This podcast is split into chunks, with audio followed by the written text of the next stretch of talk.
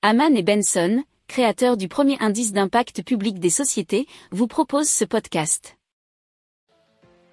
Haman and Benson.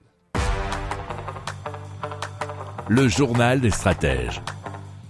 Alors, le spécialiste des logiciels libres Machina Corpus et l'association Solagro ont mis au point l'application Canary qui livre aux agriculteurs des projections climatiques bien de chez eux et cela jusqu'à 2100 à partir d'une centaine d'indicateurs, notamment euh, nombre de jours chauds, dernier jour de gel printanier, indice de fraîcheur des nuits, nous dit la tribune.fr.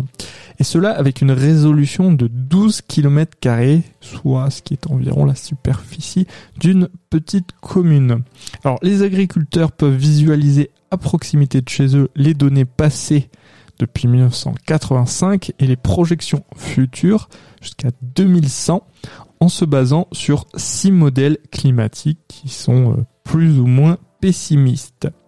L'outil livre des cartes interactives euh, et des graphiques à partir de 120 indicateurs agroclimatiques, dont des données génériques et des éléments plus spécifiques au type de culture.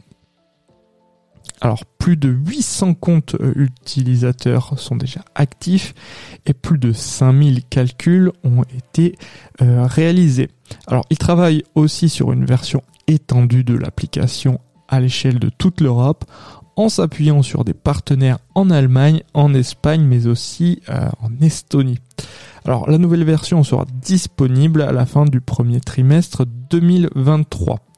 Alors l'application Canary va aussi bénéficier, grâce à un partenariat avec Météo France, des projections climatiques régionalisées DRIAS 2020, considérées comme le jeu de données de référence pour la France métropolitaine.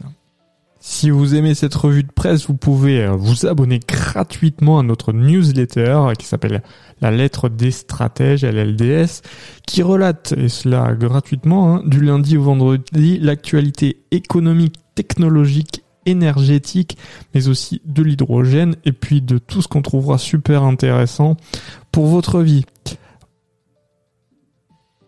Pour approfondir ces sujets, abonnez-vous à la newsletter de Haman et Benson et écoutez nos autres podcasts que vous retrouverez dans les notes de l'émission ou sur notre site internet.